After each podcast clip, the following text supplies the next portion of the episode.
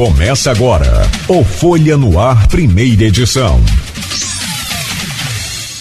Sexta-feira, 27 de outubro de 2023. Começa agora pela Folha FM 98,3, emissora do grupo Folha da Manhã de Comunicação. Mais um Folha no Ar. Deixa eu trazer o bom dia do bispo diocesano de Campos, Dom Roberto Ferreira Paz, que é o que a gente mais precisa em Campos, no Rio de Janeiro, no Brasil. Esse, na Ucrânia. Na, na Ucrânia, que a gente acaba é, voltando o foco né? da cobertura jornalística para esse. Né, esses ataques que tem tá mais intensificado, evidentemente, na, na em, em, em, Gaza, né, por Israel e, e também já tem outros ataques também de outros países e aí a coisa vai numa escalada que a gente fica é, com as atenções voltadas lá para para Israel, mas, como disse o, o, bispo, por isso que ele é bispo, né? lembrando também da Ucrânia. Dom Roberto, sempre bom recebê-lo aqui, muito obrigado pela sua presença, que venha trazendo paz. Bom, é isso que a gente deseja, concórdia e diálogo fundamentalmente. Eu me sinto muito bem acolhido aqui. Esta é minha uma terceira casa. Bom, tem bom. Então, Seja estamos aqui em família. Seja sempre bem-vindo. Meu caro Rodrigo Gonçalves, conosco hoje nessa bancada, também sempre importante e bom aí a sua presença. Muito obrigado. Seja bem-vindo, Rodrigo. Bom dia, Cláudio. Uma bom semana dia, boa lá na Câmara, né? Nossa, sempre. bom dia, Cláudio. Bom dia, Luiz. Bom dia, Beto. Bom dia em especial a Dom Roberto. Obrigado mais uma vez pela sua presença aqui. Bom dia a todo mundo que ouve a gente em 98.3, né? não só aqui em Campos, mas também nos municípios vizinhos. Você que está sintonizado nos rádios, na, nas estradas, cuidado com a chuva. Né? A gente tem registrado um, uma manhã chuvosa, na verdade, desde ontem à noite, né? Vem chovendo aí com uma certa frequência. Então você que está sintonizado aí em 98.3 nas estradas, muito cuidado, fique com a gente. Com certeza vai ser uma manhã muito proveitosa e, claro, dar meu bom dia também aquelas pessoas que acompanham a gente nas redes sociais, no Facebook, no Instagram, no YouTube, né, em todos os nossos canais aí e aquelas pessoas também que vão acompanhar a gente depois nas nossas reprises. Muito bem. E eu trago também um bom dia do Aloysio Abreu Barbosa na bancada com a gente essa semana e hoje também, claro. Aloysio, bom dia. Seja bem-vindo mais uma vez. Importante sempre sua presença aqui nessa bancada. Bom dia, Claudio Nogueira. Bom dia, Beto, na técnica. Bom dia, Roberto. Obrigado pela presença. Vamos poder conversar um pouco da Terra Santa, até como bem lembrou o Cláudio Nogueira, o nosso canavial, aqui como diria Capi. É, bom dia, Rodrigo. Bom dia. Dona Sebastiana, que está aqui. É, é, Dona Sebastiana está concorrendo para pegar o posto de 001 do, do, do Forel. Tá, tá, tá correndo até que ela, ela é a primeira a colocar aqui sempre. Então... Ela, ela quando ela aparece, Cláudia me mandou. Aconteceu alguma coisa com sua mãe que ela não apareceu? Eu falei, não, é porque hoje eu levei ela no médico, a gente estava no médico e não tinha como para poder. Um confere aqui, dona é. Sebastiana, não apareceu? Aí eu falei, não, é porque ela tá vindo de Gruçaí, deve estar no ônibus aí não, não conseguiu ouvir, mas ela tá sempre ligada. Um beijo carinhoso para a senhora, dona Sebastiana. É, nosso bom dia especial as categorias que nos acompanham sempre nesse início de jornada, de segunda a sexta os taxistas, motorista aplicativo, professores e pais de alunos. Dom Roberto, é... muito se falava na época da pandemia, a pandemia começa no final de 2019, chega no Brasil em 2020, né, com mais força. É, corre o mundo, sai da China, Oriente Médio, Europa, América do Norte América do Sul. É, muito se falava que a, o, a gente não, não atravessava uma, uma, pandemia 100 anos, a última tinha sido 100 anos antes com a gripe espanhola, né? A influenza. Foi ali no final da Primeira Guerra Mundial. É, muito se falava, ah, não, como é que a humanidade vai sair, vai sair melhor disso. Ao que parece foi o oposto, porque a gente saiu da pandemia para a guerra na Ucrânia. De início parecia que ia ser uma, uma blitzkrieg da, do, do exército russo, mas o, o exército ucraniano com apoio das potências ocidentais, conseguiu é, emparelhar o jogo, surpreendentemente. E agora, desde os ataques terroristas do Hamas no último dia 7, né, que é, vitimaram mais de mil é, é, israelenses dentro de Israel, né, é, não, é, não, não, não é pouca coisa, é a maior matança de judeus desde o Holocausto, na Segunda Guerra Mundial. É, pegaram 200, 200 reféns, muitos deles, a ma- grande maioria deles ainda está com o Hamas, o grupo terrorista Hamas. E Israel responde também com o que parece ser terrorismo de Estado. Né? É, parece que está valendo a lei- a é, literalmente a lei talião, né? olho por olho, dente por dente. E sempre fica aquela, aquela advertência de Gandhi, né? Mahatma Gandhi, libertador da Índia. Olho por olho acaba- vai acabar todo mundo cego. E Israel. Banguela, e Banguela. E Banguela. é. Israel é, cercou a faixa de Gaza, que é um, é um território 11 vezes menor que o município de Campos, onde habitam 2,3 milhões de pessoas. Não é preciso ser muito é, inteligente para ver que é gente em cima de gente. É um montoado de é um campo de concentração a céu aberto. É, faixa de Gaza é isso. Né?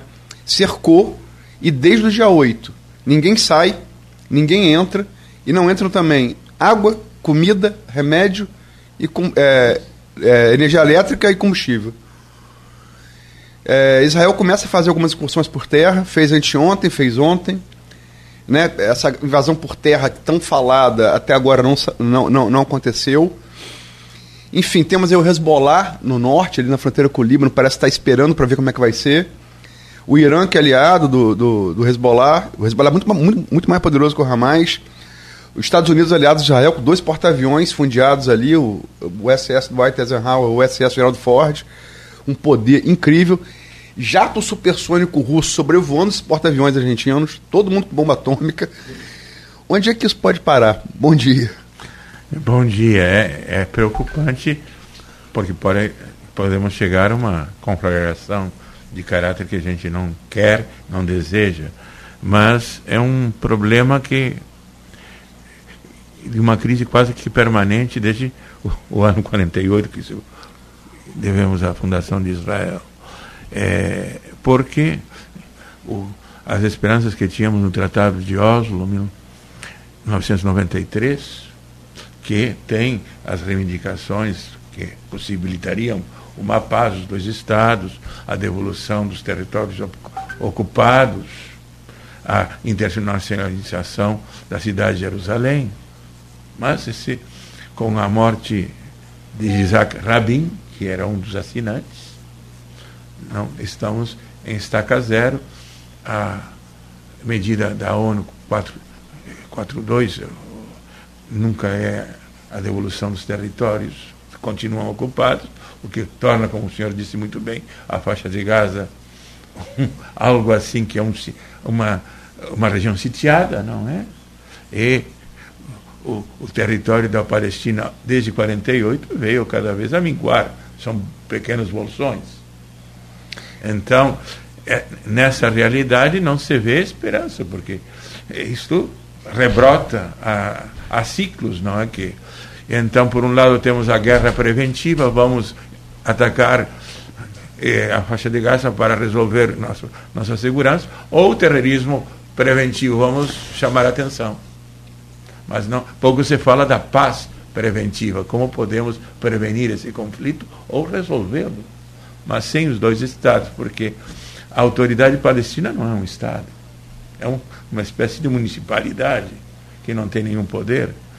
Então, o que fazer? Fica refém dos movimentos. Então é muito difícil.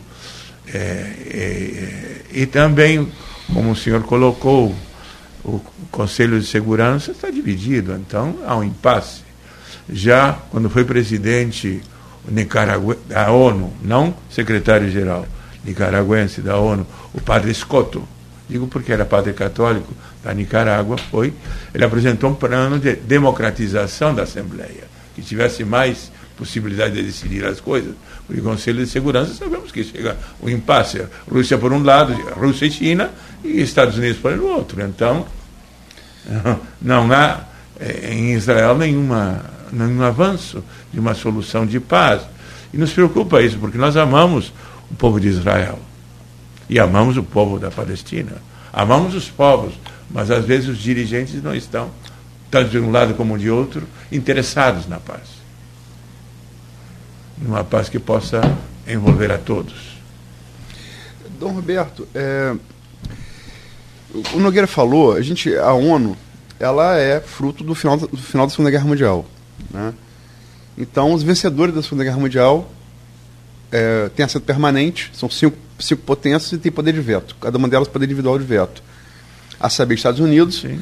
Rússia, que é, é herdeira da maior parte da União Soviética, é, China, é, Reino Unido, que é outro aliado de Israel, e França. De França. São esses cinco.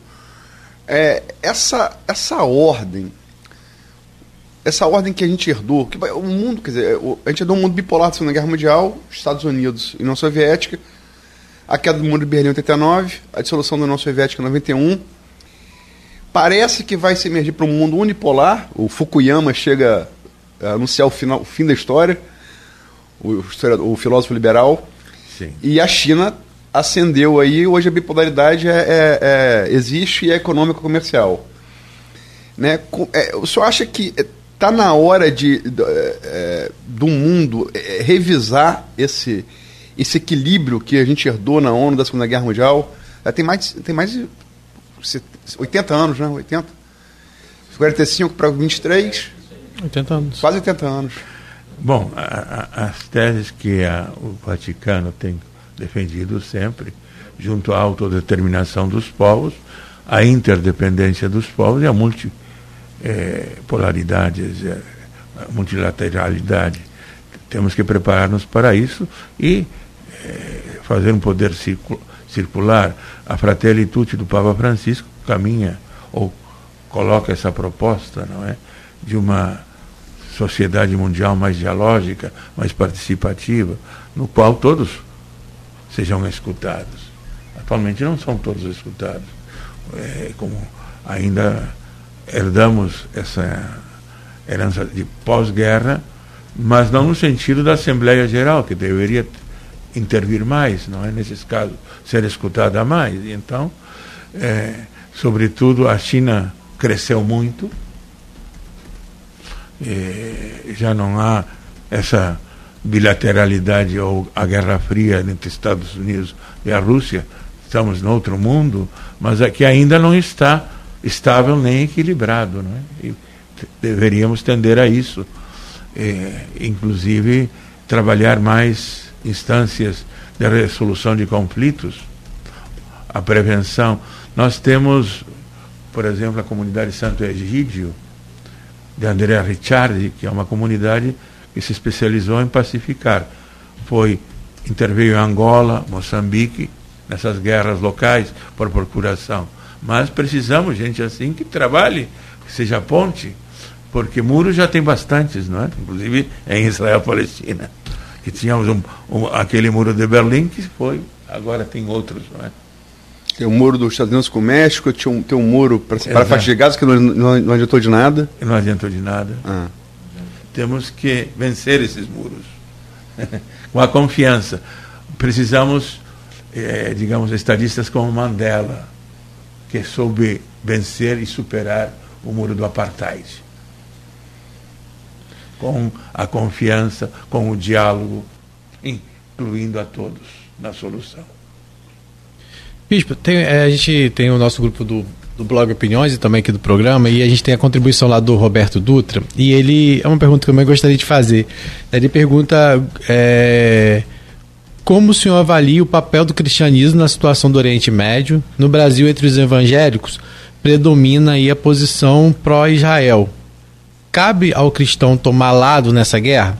E aí eu vejo muitas vezes alguns discursos que são colocados que as pessoas ainda estão presas à antiga Israel, né?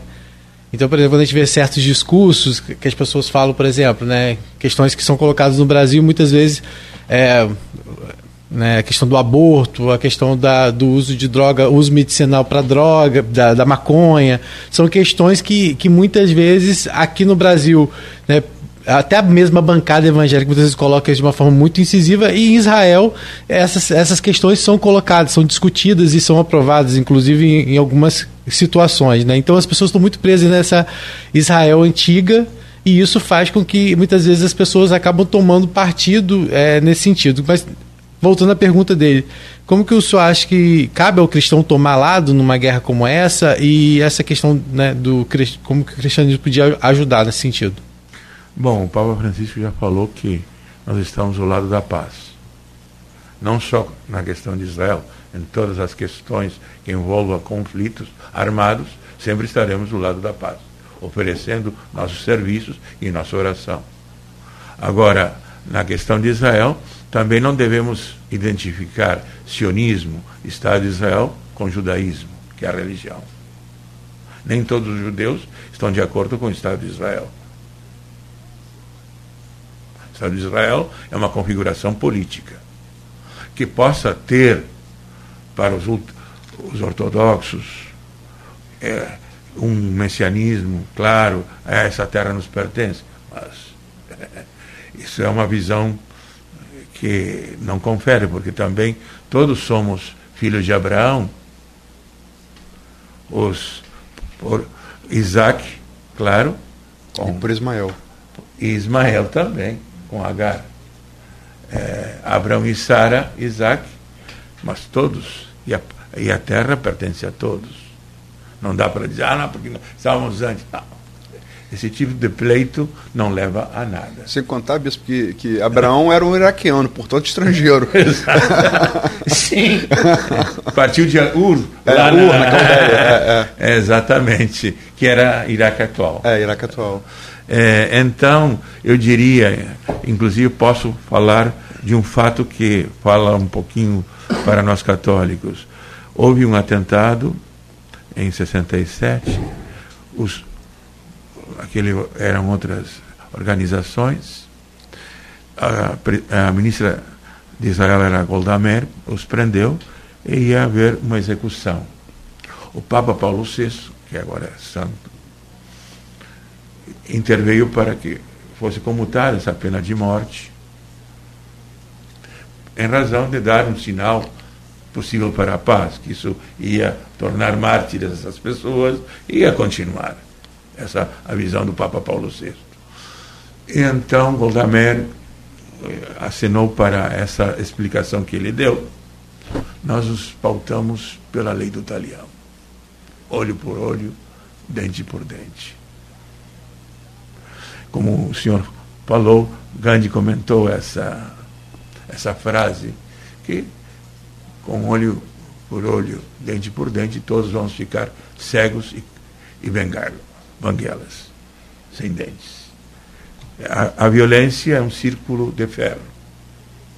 Sempre vai gerar mais violência, mais ódio. E é um caminho sem saída a guerra. E devemos ser claros também: o cristianismo afirma nenhuma guerra é sagrada. Nosso Deus é de paz e podemos contribuir à diferença dos nossos irmãos, porque somos as fés abrâmicas, judaísmo, islâmicos e, e cristãos procedemos do mesmo tronco da fé abrâmica. Que nós temos um Deus trinitário que nos convida ao perdão e à reconciliação, sempre. Isso é, é importante que nós somos, talvez, o, o que possa ser, ter essa função de elo, de ponte entre esses nossos irmãos mas não diria afoitos à guerra, não. Porque se vamos ao, ao Corão e à Bíblia, todos querem a paz. Shalom é um desejo de todos. É, bispo, essa, essa, questão é. Essa questão é, é, às vezes parece complexa, né? É, e é realmente muito complexa. Tem a questão histórica, tem a questão religiosa, tem a questão econômica, a questão política. Mas é, é tentando é, ser didático para o ouvinte, é, quer dizer, o senhor já, já falou, quer dizer, estamos falando de primos, em primeiro lugar. Primos. Ismael gera os filho de, de Abraão, gera os ismaelitas, mais tarde árabes. Isaac, Isaú e Jacó, Jacó adota o nome de Israel, Exato. as doze tribos. Então, são primos. São primos. De um é, iraquiano que foi para. É, para Terra Santa. Então, Terra Santa, exatamente. É, para Terra Santa. É, é, é, é, Ur, na Caldeia, é no, no, Iraque hoje. Mas, enfim, é, você tem, ele, quer dizer, os judeus ocupavam aquela terra, é um fato. É, a partir de Abraão, dessa descendência de, de, de Jacó, depois Israel, né? É, e no, no ano 70, depois de Cristo, é, o, o, a diáspora, general Tito, né? a gente sabe isso muito porque o Josefo, ele, ele adota uhum. um general judeu, Josefo, Yosef, que vira Olha. Josefo. Antiguidade judaica, história judaica, sim, sim. é a única fonte laica sim, sobre Cristo, é, além dos... É. Antiguidade judaica. É, é. E é, fala do Cristo, dois parágrafos, é, fala dos milagres e tal. Tem uma tentativa de... Uma visão romana, não é? A visão romana, é, a visão latina. E elaica. Elaica. elaica. E é, no século II, os judeus tentam voltar para aquela terra, são repelidos de novo o imperador Adriano, e Adriano, com provocação, coloca o nome de Palestina, que é uma capital de Filisteu. Filisteu. Como se os filisteus eram, eram inimigos históricos Israel. de Israel, para provocar os judeus, ele não deixou voltar é. e bota Palestina porque o nome é Filisteu. Foi uma provocação do imperador romano. E, que chegavam do mar. É, chegaram do mar. A, a, a origem é pro, pro, provavelmente grega, né? Grega, exatamente. É, provavelmente grega. É, é o, o, o, é, o Golias, por exemplo, é, é, é, é, um filisteu. Mas, enfim. É, então ficam os palestinos a partir do século II. Cai o Império Romano, o Império Sassânida, o Império Persa, fica ali rodando. Século VII, Mohammed, né? toma aquilo ali, quer dizer, o islamismo. Então, é mais ou menos, assim, para explicar para o ouvinte. Eu sou expulso da sua casa. É, ou eu sou expulso da minha. Aí, é, um primo meu, na minha ausência, Toma conta. Toma, ocupa apartamento. Exato. E ele tem uma outra língua, aparentada com a minha, uma outra religião, aparentada com. Eu adoro o mesmo Deus, mas uma, uma revelações diferentes. Aí o mundo que me expulsou decide, em 1947, pode voltar. Aí vai ter que dividir o apartamento com seu primo. Sim. É o problema que a gente está vivendo hoje. Como solucionar isso? com a boa vontade e com, como fez Abraão, muitas vezes. Abraão foi é, justamente para não com, é, entrar em conflito com o parente dele, ele foi em outra direção. É, Abraão era um homem de paz. É imitá-lo, não é? Porque, assim como estão, não haverá, é, digamos, vida para nenhum dos dois. Todos vão viver, na, vão ser reféns do medo de um atentado. Isso não é desejável. E eliminar a um dos dois também não é, não é correto. É eliminar alguém da família, como você colocou. É, é, última pergunta para é, é, assim a gente a gente foi criado no cristianismo, mesmo aqui no Ocidente, mesmo quem não é cristão de prática religiosa é cultura, é culturalmente Sim. é cristão, né? É... O Oriente Médio, dizer, o Oriente Médio, o Islã é uma, uma outra civilização, a civilização islâmica parece com a nossa, o mesmo Deus, é, é parecidos, tem, né? Mas vamos pegar pelos prismas das outras duas civilizações, que eu falei da ocidental, eu falei da, da islâmica. A indiana e a chinesa. Como é que a gente poderia explicar para um chinês ou para um indiano, né, seja o chinês taoísta, ateu, enfim, ou indiano hinduísta, ou sikh, ou, ou, ou muçulmano, que aí no caso o Paquistão, como é que é, três religiões que adoram o mesmo Deus brigam tanto?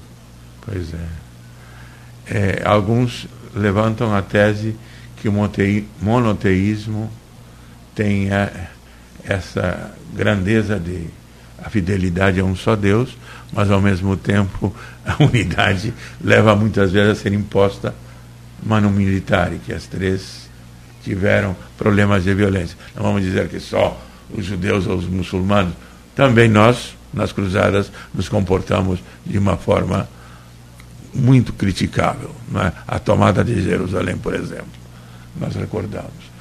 E teve também. Matamos mulheres e crianças islâmicos. Exato. Sim, sim. E, Salah, e Saladino, quando retoma, não faz isso.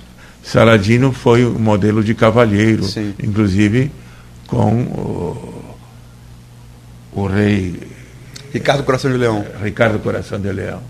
Inclusive mandava fruta fresca porque ele tinha escorbuto quando teve escorbuto, o Saladino, independente, é um, um código de gentileza e de cortesia. Tratou muito bem sempre. É, coisa que às vezes. E a cavalaria islâmica precedeu a, a nossa em, em, códigos de ética, de respeito às viúvas e defender a justiça. Eles tinham arribar, a famosa cavalaria islâmica. Então, é, devemos aprender uns dos outros naqueles valores que são permanentes e revelados por, pelo próprio Deus.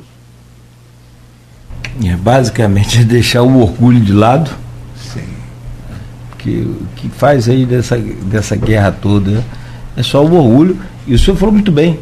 O orgulho ou, ou a visão só dos dirigentes dessas e não e não da, da aliás tem o que tem de, surgido de exemplos aí só para a gente fechar de empresas que trabalham com os dois povos? Aqui no Brasil mesmo tem sim. israelenses com, com palestino palestino com não mas mesmo lá em, na cidade de Jerusalém tem uma escola Oasis que é composta de judeus e, e islâmicos e, e cristãos é, é importante isso porque é, como dizia Gandhi, por que grita se você tem a verdade? E se não a tem, por que grita? É dizer, ah, Deus não precisa de propagadores com violência. Deus é amor e a única forma de suscitar uma conversão é mostrar ou testemunhar amor.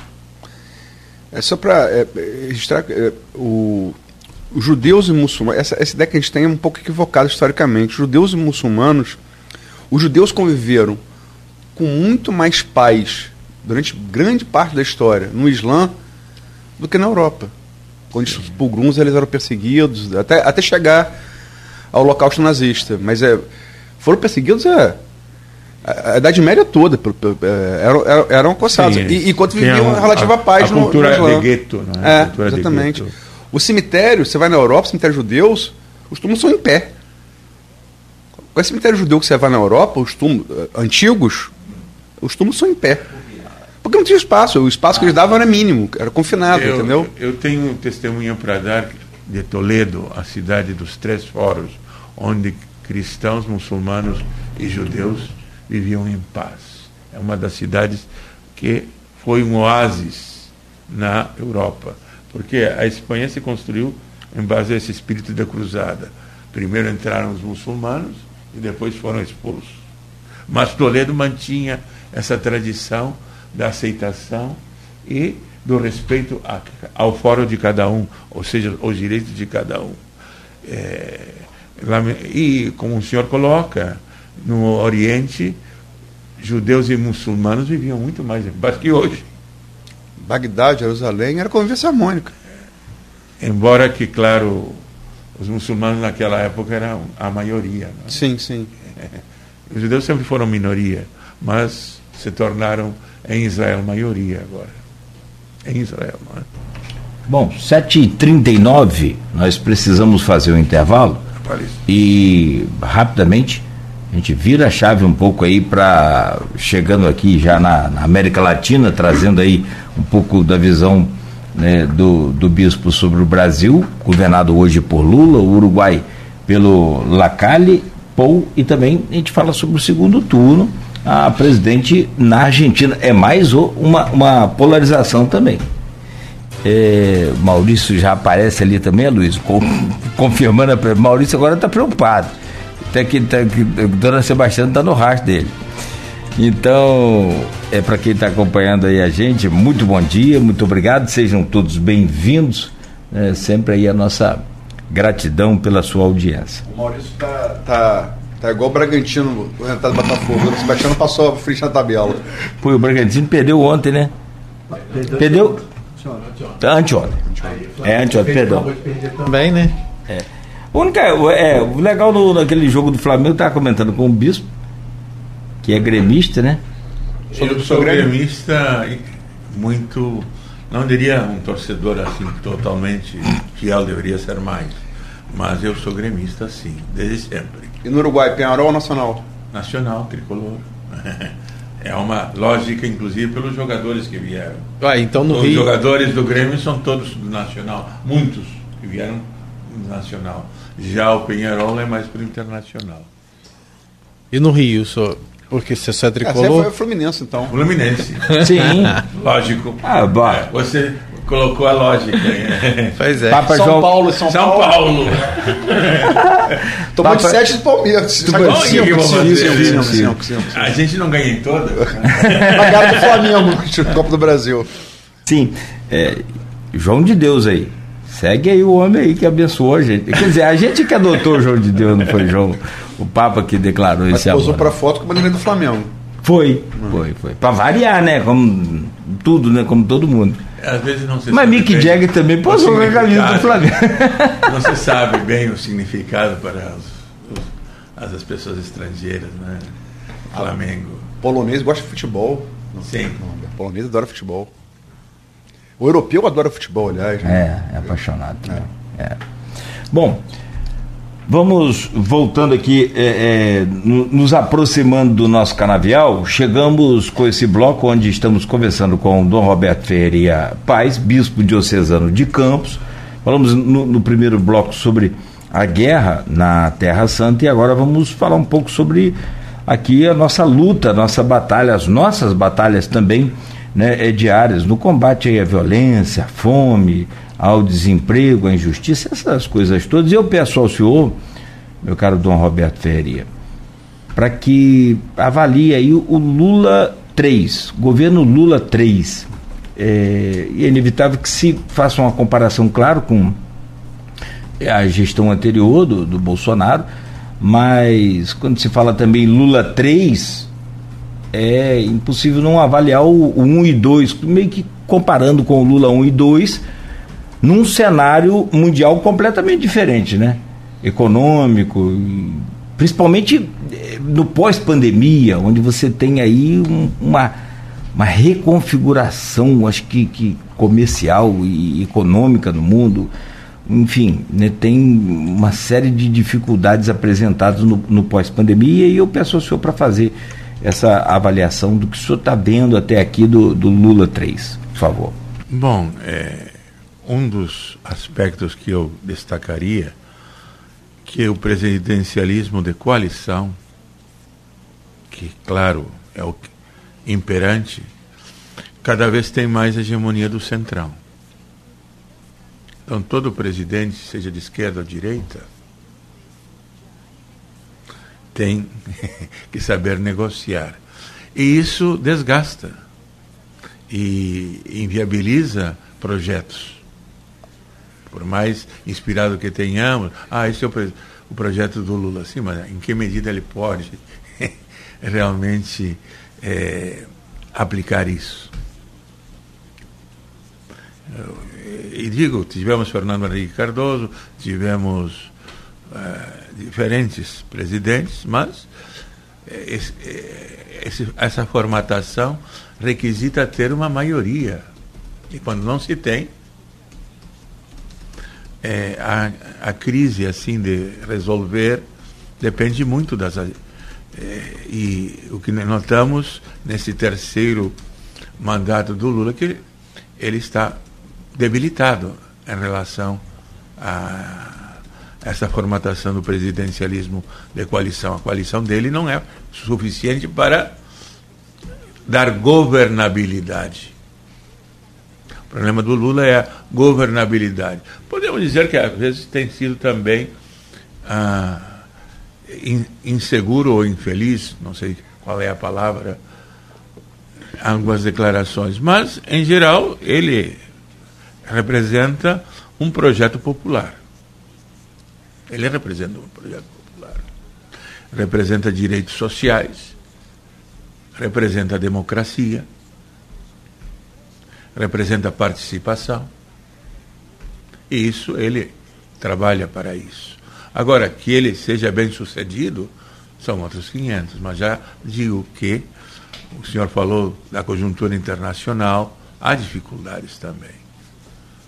Mas, por exemplo, nessa questão, ele está. eh, o corredor humanitário em Terra Santa. É correto. O cessar fogo é correto. A preocupação com as crianças é correta. Não há como questionar isso, não é? Penso que agora vendo desde a igreja, ele tem sempre tem sido coerente com a justiça social, a solidariedade. É, sim, o leiloamento que se faz pelo presidencialismo de coalição é o que tira, às vezes, a possibilidade de manter uma unidade e um combate à corrupção também coerente com o que se deve esperar de um presidente.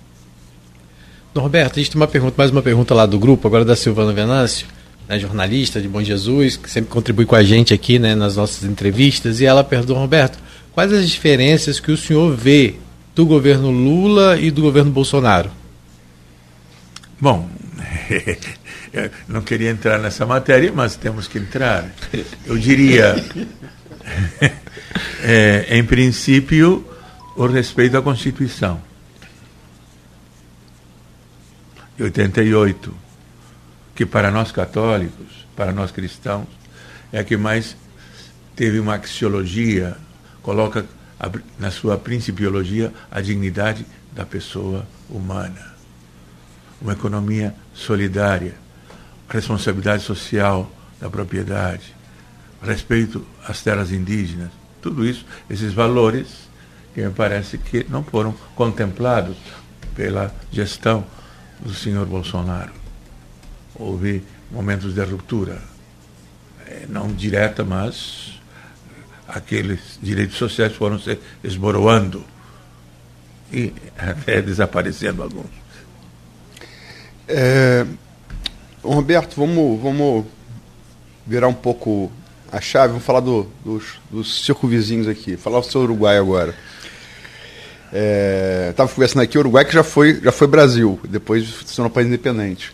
Sim, foi, não, eu diria, foi império. É, mas é Brasil.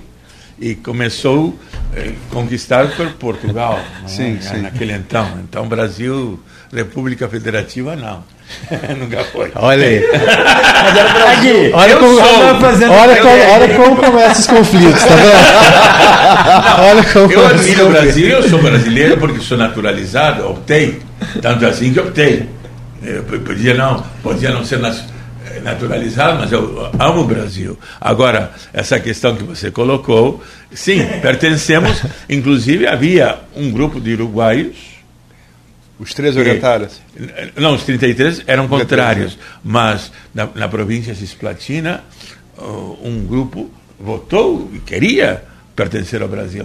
O, o Congresso Cisplatino foi uma adesão, mas depois, claro, com os 33, houve a libertação e uma libertação que queria a união às Províncias Unidas, mas depois a mediação do Ponsonby e tudo mais, em 1830, somos um Estado soberano que, que trata de viver em harmonia com a Argentina e o Brasil e trata de ser um Estado tampão.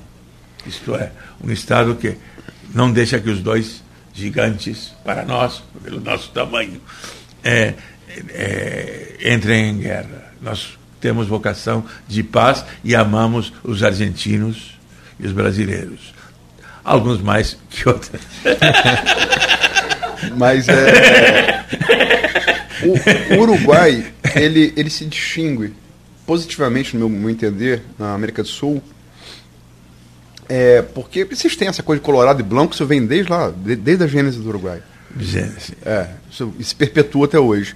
Mas você pode ter é, um- uma, uma, uma transição de uma esquerda que chegou a ser revolucionária e depois é, é, é, adotou a vida democrática, representada no Mojica, José Mujica. é, é, que tem uma formação católica né, é, muito forte, e, você, e, e- e- e passar o regime, passar pelo voto, tranquilo, para um conservador como Luiz La- Lacalle Pou, sem, sem maior problema. Porque, é, o que, que o Uruguai tem que falta para o Brasil e agora que a gente vai entrar para a Argentina?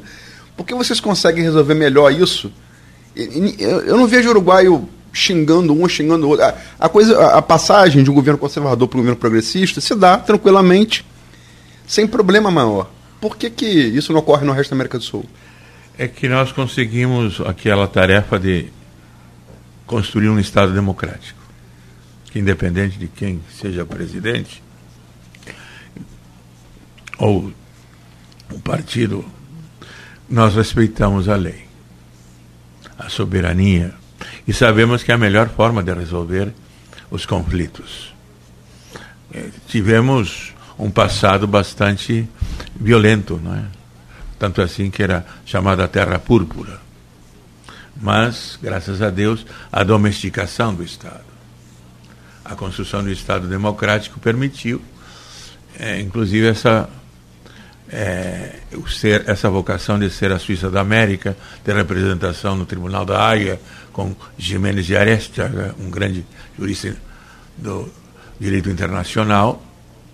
Então, nos orgulhamos de sermos um país que quer a paz, que quer a democracia e quer viver a justiça social.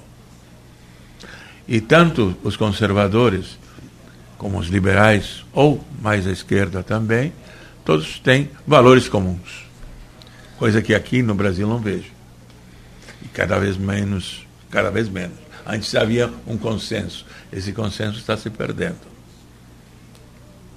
Devemos retomar a partir da Constituição de 88, como, digo, tem um marco referencial de valores muito importantes. E qual a sua opinião, enquanto uruguaio, qual a sua opinião sobre o governo do, do Lacalle Olha, é um governo que trata, primeiramente, de defender a integração latino-americana, que me parece algo positivo. O Cone Sul, moeda comum, que também o Lula defende.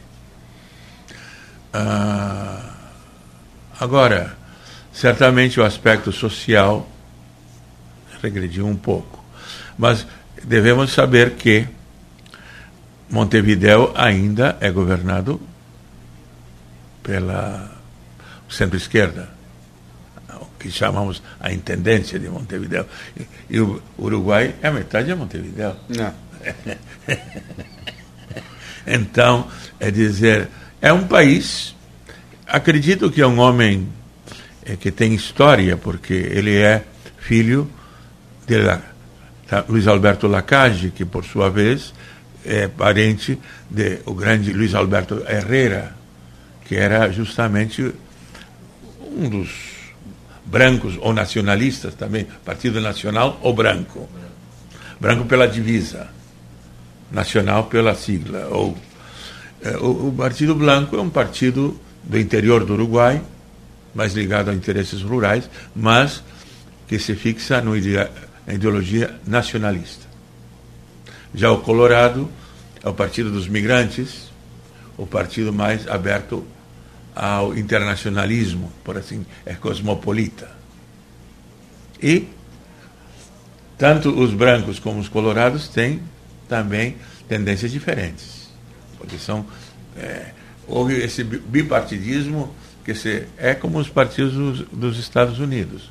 Tem várias tendências e tem várias matizes assim.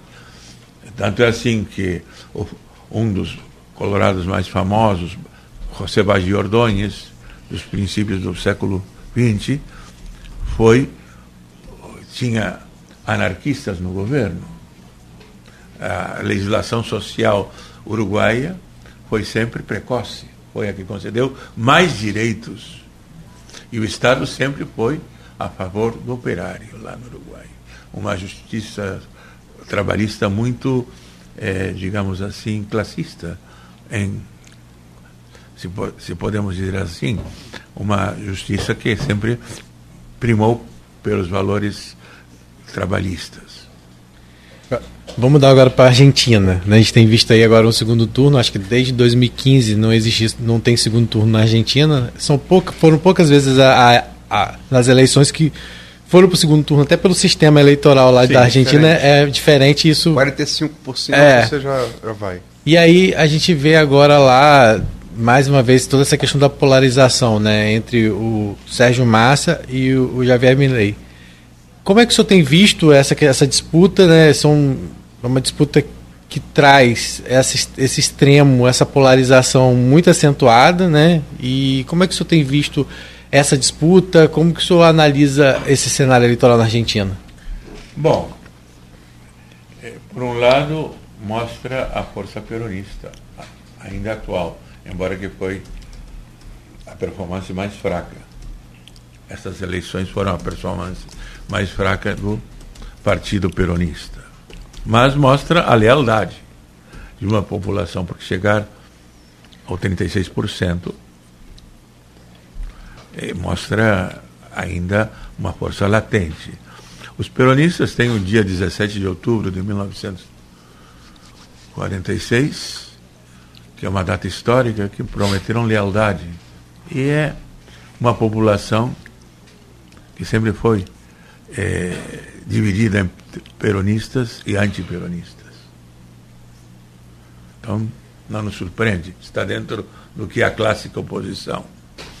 Agora, o novo é Milley, uma pessoa que não tem trajetória política. A liberdade avança, um slogan que o coloca dentro do mais claro neoliberalismo. Ou seja, Estado mínimo, nenhuma segurança social para ninguém. Dolarização da economia.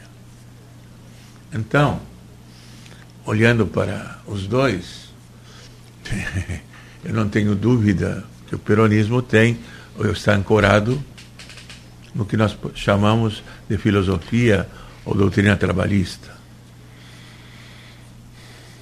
Neste momento tantas incertezas, pugnar ou defender que as pessoas percam toda a proteção do Estado não me parece correto e ético. Dom Roberto, é, tentando analisar né, tanto Massa quanto, o, quanto o Milley.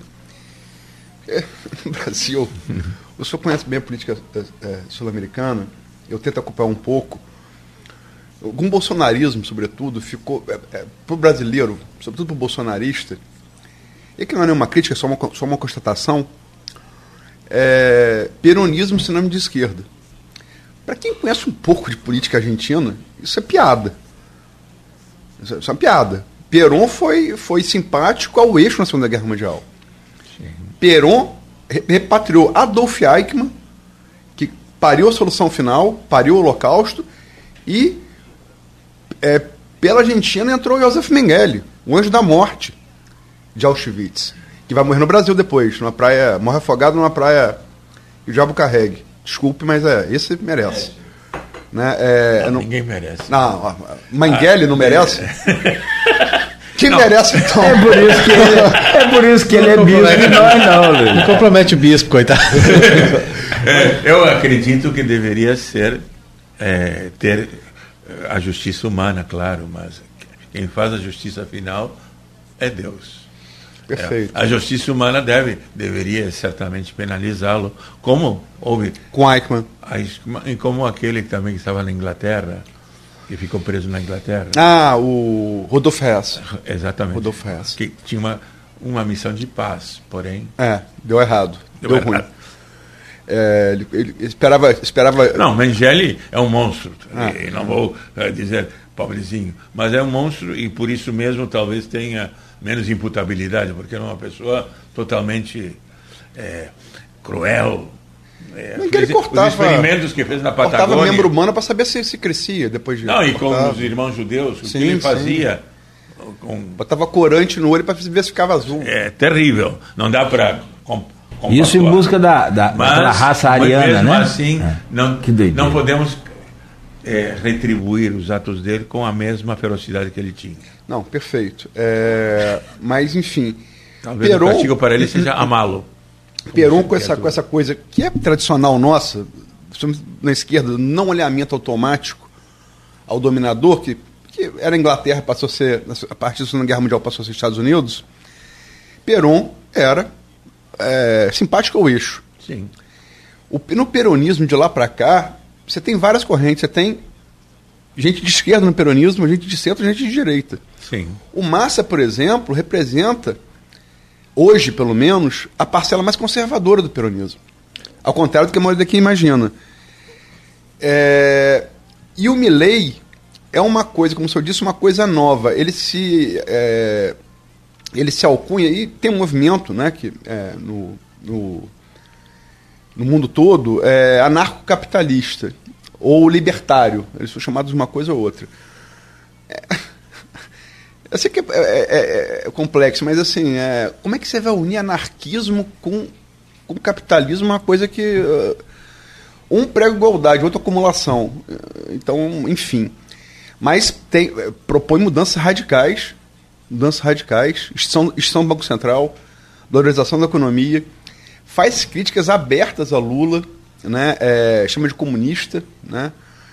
o que Lula nunca foi, de fato nunca foi. Flávio Dino, sim, foi. E é. Lula nunca foi. Mas, enfim, era inclusive criticado no, no, no, no movimento sindical por, por ser membro da esquerda do que gostariam alguns. E o governo de Lula é social-democrata, não tem nada de, de socialista. Não. Como Fernando Henrique, como de Dilma, né? Enfim. É, Dilma era trabalhista? É, mas são governos social-democratas. Sim, não, ah, não superam ah. essa. Como foi de Fernando e Henrique não querem também. outra coisa ah. também.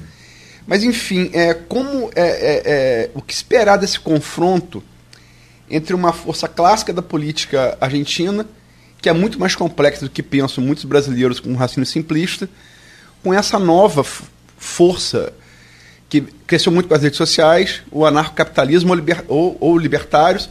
E é bom que se lembre, na última eleição, tiveram candidato a presidente dos Estados Unidos. E ficou em terceiro lugar.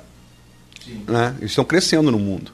É, mas junto a esse libertarismo que o senhor está colocando, ele é racista, ele é elitista. Então, é, por, agora vamos fazer jus ao que é anarquismo e o que é a ideologia libertária. É, como diz Noam Chomsky, que é um anarquista, cientista lá de Massachusetts, o ITL, ele disse que o anarquismo não é possível, mesmo Stirner, que tem um livro chamado O Único, que é o anarquismo individualista, mas mesmo assim todos defendem a justiça social. Milley não defende justiça social, aliás, abomina a justiça social. O anarquismo tem, segue como ideologia operária, porque é operária, o interesse comum.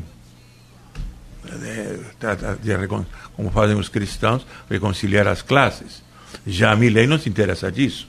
Diz, não, indivíduo é o que existe, não, não tem a visão do bem comum. E é uma espécie de darwinista social, que não é novo. O novo dele é que é essa expressão da ultradireita que é banir todas as estruturas de proteção. Eles usam muito a máxima do Alan Friedman, né? É, se o Estado tomasse conta do deserto Saara, falta areia. Eles usam é, essa máxima é, do Alan Friedman é. Mas essa é uma... É. É, na revista Cocorrodil da, da União Soviética, uma crítica, inclusive, saiu sobre isso. O dia que... O que, que, acontecerá se o, se o comunismo toma conta da, do Saara? vai faltar areia. É. é, já é também uma piada velha. Alan Friedman tem algum tempo, né? Como? Alan Friedman tem algum tempo já. Tem o Mises também, que eles usam muito como referência. Mises, sim, da, é. austríaco. É. Sim, sim, Ludwig Mises. Mas é interessante que a Áustria, a economia da Áustria, um país pequeno, não é? Como que vai? É, pode se aplicar a, a livre concorrência. Já China, e Rússia pode se aplicar aplicar a livre concorrência leva o quê? A máfia russa. Lá a livre concorrência é impossível quase. É, então, mesmo já o Soros dizia muito bem, o, o mercado tem pontos cegos. E não há livre concorrência porque não há simetria no Estado. Não todos partem de um ponto então sempre haverá a necessidade do Estado para regular. E você eliminando a regulação do Estado é a lei do mais forte, a lei de Darwin. É, Darwin fez isso para a história natural. Ele nunca, ele, ele nunca procurou aplicar isso para. Como? Charles Darwin fez a sua tese sobre a evolução das espécies. Ele nunca quis aplicar isso, pra, nunca pensou em Ah, aplicar isso é, para a a sociedade. espécie humana, claro. É. E se, apropria- se apropriaram dele, né? Se apropriaram dele, sim. Ah. Não, Então, ele influenciou. Ah. Essa teoria influenciou. Até so- sobrevive mais apto, né? Então, mas, mas ele nunca, nunca falou em nenhum escrito dele em aplicar isso para a sociedade humana. Como tem muita gente que faz uso da palavra de Cristo Exatamente. e não tem nada de cristão. É, E não tem nada de cristão, exato. Eu me lembro uma que disse, não, que se Cristo vivesse hoje, compraria armas. Bom, sinceramente, onde é que você vê isso? Então dizia Pedro, não, compra mais armas. Dizer, Dá mais "Vai, Pedro com aquela ignorância. Pedro com aquela. É? Que ignorância dele, carrancudo que ele era. Ah, eu, eu, eu estava falando, se eu acho que se Je- Jesus, Moisés e Mohammed voltassem à Terra e cada um fosse falar com seu rebanho para parar, eu acho que eu matar eles de novo para falar que eles eram impostores, falsos profetas. A coisa tá brava. Tá brava, tá, tá- tá brava. Hum. Mas. Imagina um grupo de WhatsApp aí nessa época. aí. Minha nossa. Bom, aqui, vamos, vamos fechar. Que é precisa. Tem, tem alguma demanda aí, Rodrigo? Tá tranquilo? Não, não só os comentários mesmo lá no, No Face. no- nos Face, no Face, mas eu vou falar. É, Luiz Otávio Tato falou: esse clone de Bolsonaro vai acabar de vez com a Argentina se ganhar. Maurício Batista dizendo religião e guerra são dois temas que muitas vezes se cruzam. Muitos acreditam que os conflitos são travados em nome da fé. E aí ele pergunta qual seria a análise do senhor em relação a isso. Será que o mundo seria mais pacífico se não houvesse religião? Né? E o que leva o eleitor a votar no candidato extremista? São perguntas que estão sendo feitas lá no grupo. Depois acho que é uma oportunidade para o senhor responder, pode né, lá no, no próprio grupo se quiser.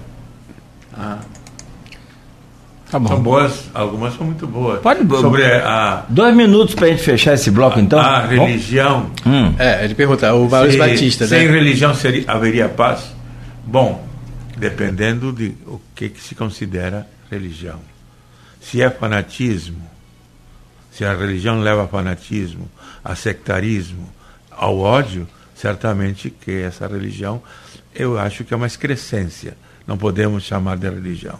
Agora, uma religião que, tomando ou pensando aqueles valores comuns que tem todas as religiões, que são amor, justiça, perdão, reconciliação, esses Caridade, valores né? certamente trariam a paz. Esses valores. Agora, sempre possibilitando a liberdade religiosa e a liberdade da religião e a liberdade de ser ateu também. Porque sem isso não há paz também. Bom, 8 e 18 uma rápida pausa aqui no, no Folha no Ar, a gente volta a seguir com a nossa bancada, com a Luiz Abreu Barbosa, com o Rodrigo Gonçalves. Hoje estamos conversando com Dom Roberto Ferreira Paz. Essa semana foi aniversário do, do bispo Dom Fernando. né? É, Quarta-feira, né? quarta, não foi? Foi, foi quarta, quarta-feira. Quarta, quarta. Quarta-feira. E nosso abraço, nosso carinho a ele também. Em Campos, Muito, um grande abraço. Eu felicitei também. Ah, sim. Lógico, ele é um grande amigo, um grande irmão. Vivemos em paz, Vivamos em paz, em comunhão. em comunhão. Graças Progressista e conservador. Exatamente. Ambos temos uma parte progressista e conservadora. Ah, Todos nós temos. Todos Temos, temos. temos. E quem não tem, deveria. E quem É não tem, verdade, deveria, é, é. exatamente. Boa, Rodrigo. Muito boa. É, Muito bom. Raimundo Faoro, né? Odeio os radicais com todas as minhas forças. Bem radical, né? Não, é, um- é um, é um oxímoro, né? Você É, tem que ser radical só para combater o radicalismo. Intolerante com os intolerantes. É, exatamente. É isso aí. Escreveu um grande livro que eu aconselho todo mundo para ler, Os Donos do Poder. É um livro sem o qual você não compreende o Raimundo Brasil. Faoro, sim. Ah. Jurista, historiador, filósofo. Eu não conheci. Qual o nome? Qual o nome? Raimundo. Os donos. Os Donos do Poder. Os donos do poder. Muito bem. Então, 8 horas e 19 minutos. Uma pausa aqui bem ligeira, rápida. A gente volta a seguir com o Folha no Ar, ao vivo aqui pela Folha FM. Oferecimento de Coagro, Proteus, Unimed Campos, Laboratório Plínio Bacelar e Vacina Plínio Bacelar. Voltamos ao vivo no oferecimento de Coagro, Proteus, Unimed Campos, Laboratório Plínio Bacelar e Vacina Plínio Bacelar. Campos tem tempo chuvoso nesta sexta-feira, hoje dia 26 de outubro, e, perdão, 27 de outubro, tem 27 graus de máxima prevista para hoje. Fim de semana também deve ficar com esse tempo é, nublado, ah, parcialmente nublado, com máxima aí chegando a, a 28, 29 graus. Agora faz 24 graus aqui no centro. Na bancada de hoje, estamos conversando com, no programa de hoje, estamos conversando com o Dom Roberto Ferreira Paz, bispo diocesano de Campos, com a bancada tendo aqui a Luiz Abreu Barbosa e Rodrigo Gonçalves, que faz a gentileza de abrir esse bloco agora, por favor, Rodrigo. Não, é, vocês me deram a função de abrir esse bloco e, inclusive, né, para pedir para fazer um resumo da Câmara. Aí eu estou tentando organizar na minha cabeça o que falar, porque né, a gente vive aí agora os últimos 15 dias bastante tenso. Na verdade, até, vamos dizer assim, desde o início do mês, né, a gente vive aí uma situação bastante complicada em Campos, com situações muito desagradáveis acontecendo. A gente teve agora, por exemplo, né, a denúncia de um caso de agressão dentro da Câmara por parte de um vereador né, que está sendo apurado devidamente. A gente tentou contato com ele, que foi o Alonsimar, mas ele chegou a se posicionar em alguns veículos falando do que teria ocorrido. Mas o clima na Câmara é muito tenso de forma é, geral, né? inclusive entre os vereadores, entre o público, por diversas vezes o presidente da Câmara é, tem que interferir na plateia, pedir para retirar a gente do plenário, o que não é legal, porque né, é, deveria ser a casa do povo, né, e nós tivemos alguns casos também de, de denúncia de agressão contra a mulher na, na, na, entrada da audiência pública, ou seja, a situação é bastante tensa. Mas para o pessoal de casa entender, tentar falar rapidamente, é, o que está que que que tá acontecendo. Né? A gente tinha um acordo de pacificação em Campos entre o grupo dos garotinhos dos Bacelar, diante de tudo que se vivenciou no ano passado na Câmara Municipal que foi um desastre total, né, com presença, a gente já falou aqui diversas vezes, presença de polícia, casos também de, de enfrentamento direto dentro da própria Câmara, né, e isso foi dado uma amenizada por meio até de uma interlocução feita pelo Cláudio Castro entre o Rodrigo Bacelar e o Vladimir Garotinho, né, até como uma forma de retribuição também do Castro pelo desempenho que ele teve em Campos a partir do apoio dado por, por, por Vladimir, inclusive, né, se indispõe em determinados momentos até com o próprio pai, né, para esse apoio.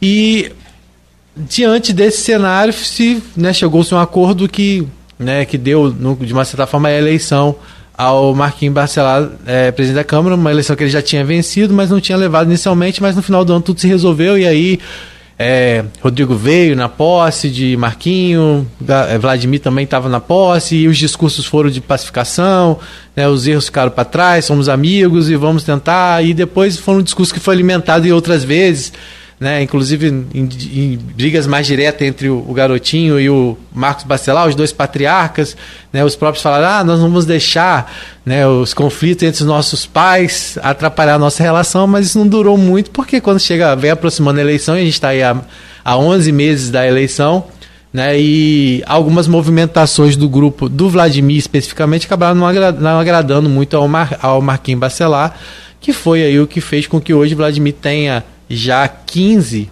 é, vereadores na sua base, né, caminhando aí para o 16 e algumas pessoas já falam até no 17 por uma determinação partidária, né, que a gente não está concretizada ainda, mas então hoje o Vladimir já tem 15 dos 25 vereadores, é, e mas o Marquinhos já considera que ele só tem 9 no grupo de oposição.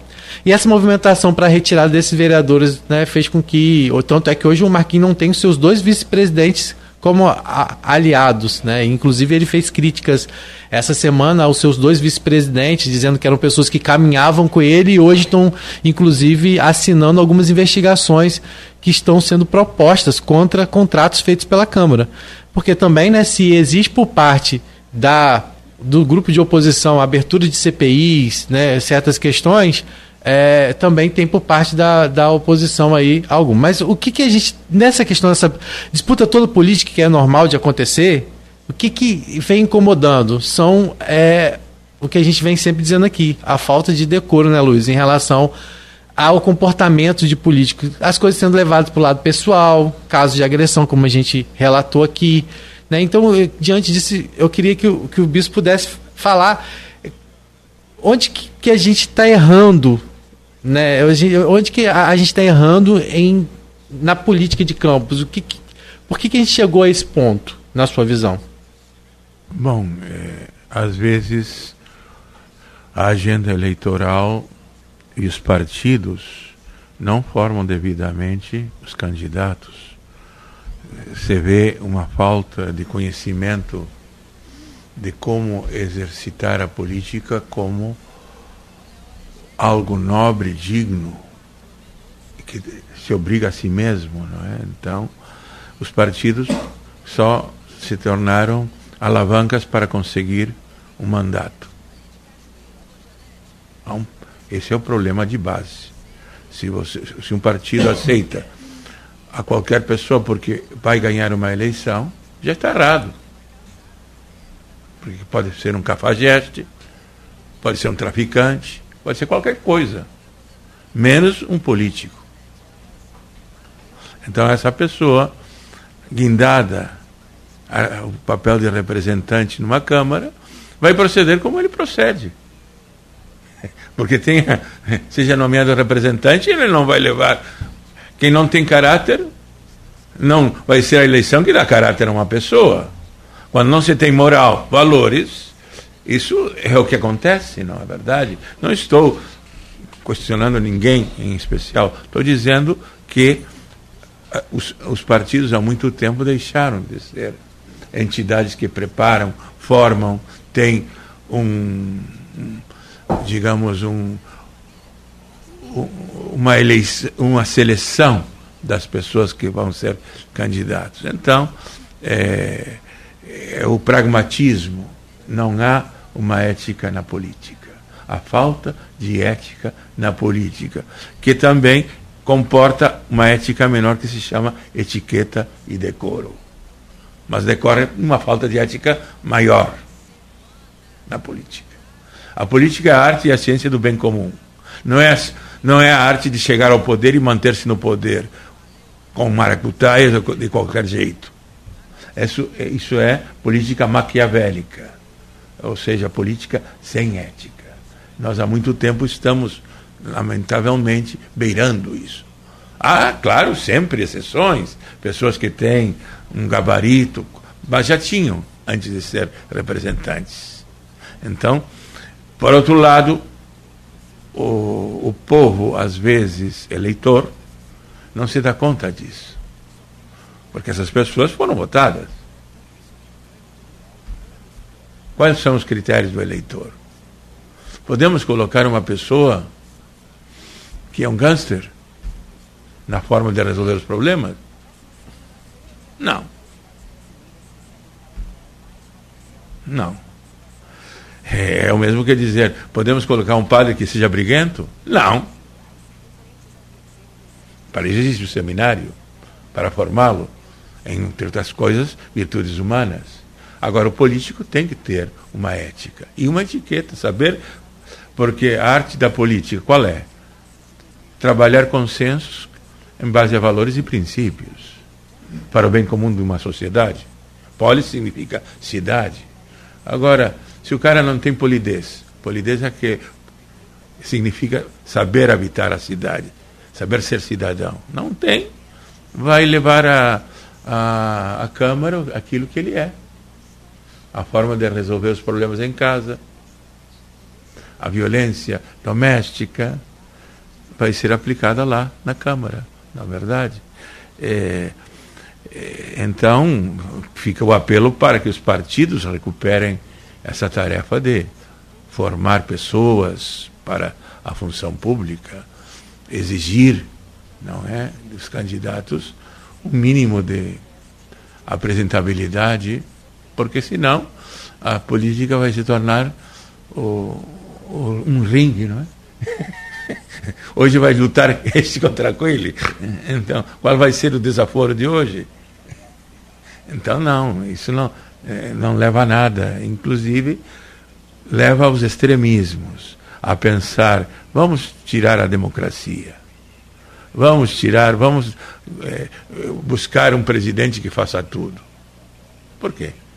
Porque estamos degradando a política, pensando que só atrapalha esse tipo de coisa. Nós estamos pagando dinheiro, porque há salários que devem ser pagos, seria melhor não ter isso.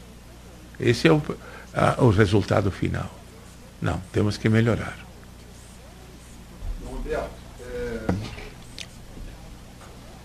Rodrigo narrou aí o, o, quadro do último ano, pelo menos. Né? E a coisa tem, tem se tensionado nos últimos meses, digamos assim. Sobretudo nas últimas semanas. Uhum. É, a Folha, desde agosto, tem, como chamamos o senhor aqui para conversar, tem chamado pessoas é, significativas da sociedade civil organizada, é, da universidade, enfim, é, do, do meio religioso como o senhor, para opinar sobre essa, sobre essa. Até por temor, se está assim há 11 meses da eleição, como é, como é que vai ficar?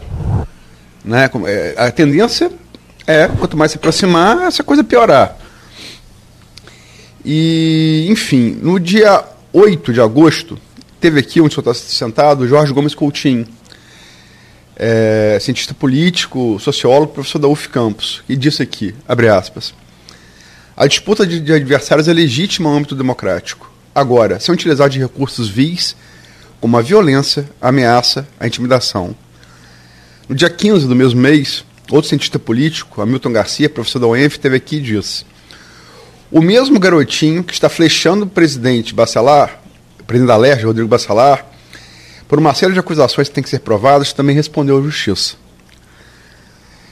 No dia 22 de agosto, o especialista em finanças Igor, Franco, professor da Unif, do Uniflu, também se manifestou.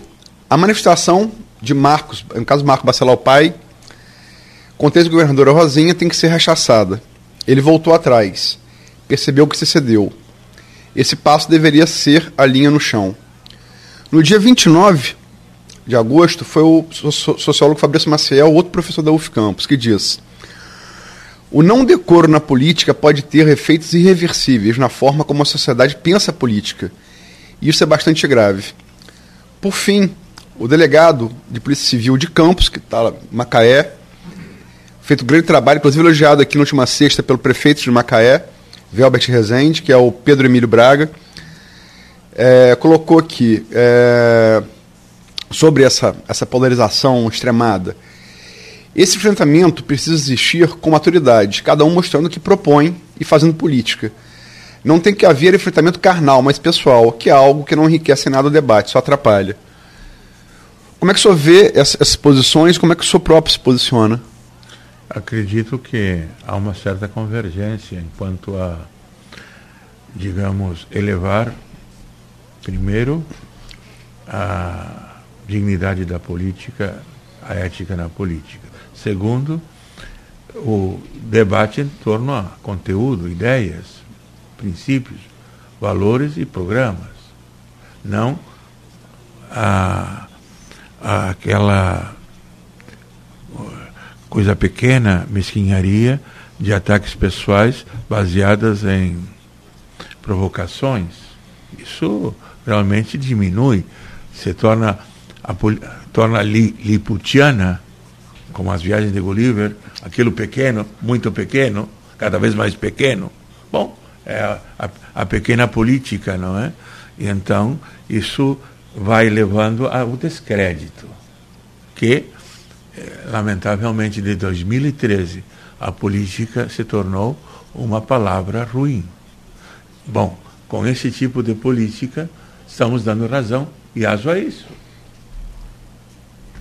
Porque estamos vendo que os políticos estão aí, não se importam com a gente. Não se importam com a política, com a cidade. São simplesmente para administrar interesses, que é uma coisa ridícula. É, então, eu diria ainda que eu vejo que temos que a reforma política a reforma eleitoral, fortalecer os partidos, que os partidos sejam ou voltem a ser partidos de ideias, partidos de princípios, é a forma de sanar, porque senão teremos outsiders, estrelas cadentes, que vão. É, e aventureiros. E nós sabemos que isso é, desmerece a democracia, desacredita, né? e já há sintomas muito sérios de um colapsamento. Os extremismos estão aí, é, os engenheiros do caos estão aí, as redes sociais também alimentam esse tipo de política, lamentavelmente. É? Então, vamos fazer um mutirão para é, elevar o nível, levar o diálogo à política, levar o consenso entre as pessoas melhores, porque a, a política cresce quando há cavalheiros, quando há pessoas amáveis, quando há pessoas que vivem valores, e isso realmente prestigia e enobrece a própria democracia. Eu estava ouvindo só falar que a política precisa de cavalheiros, imaginando como é que isso ficaria num debate quando a gente tem presenciado no legislativo.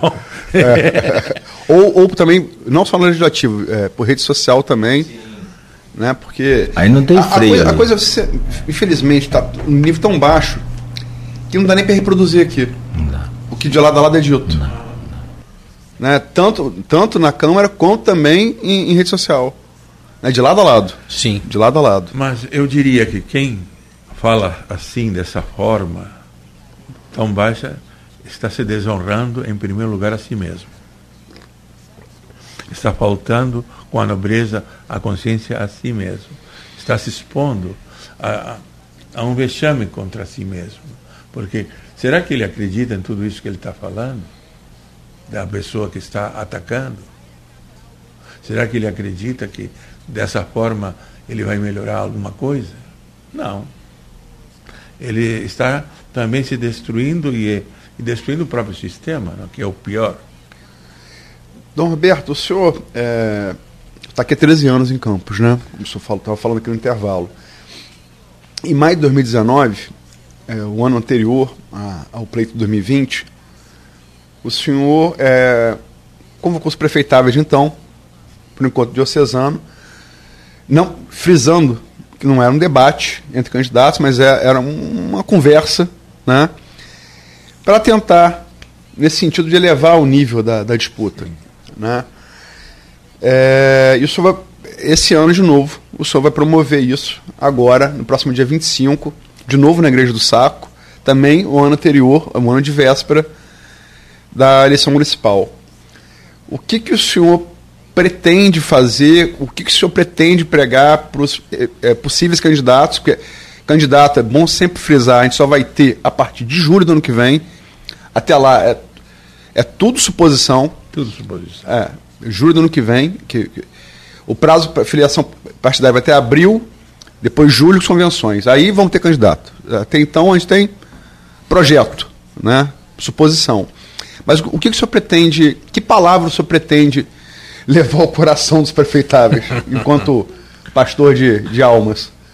Bom, primeiro, uma autoestima do próprio político, elevar a autoestima.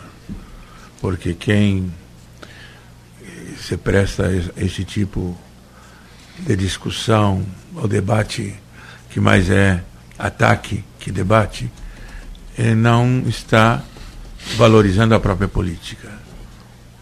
Então, primeiro, a valorização da missão da política, como um exercício da caridade de alto nível, para o bem comum de uma sociedade. Os políticos são necessários, porque quando não existem os políticos, vamos ter ditadores. Não tem outra. Ou políticos ou ditadores. Se a gente prefere ditadores, bom, se sujeitem a isso. Eu acredito mais na democracia e a participação. E para isso também é necessário formar-se. Segundo, também é, elevar o nível da, do debate eleitoral. Não dar oportunidade ou frestas para esse tipo de é, política vil, de, é, de ataques pessoais, de baixaria.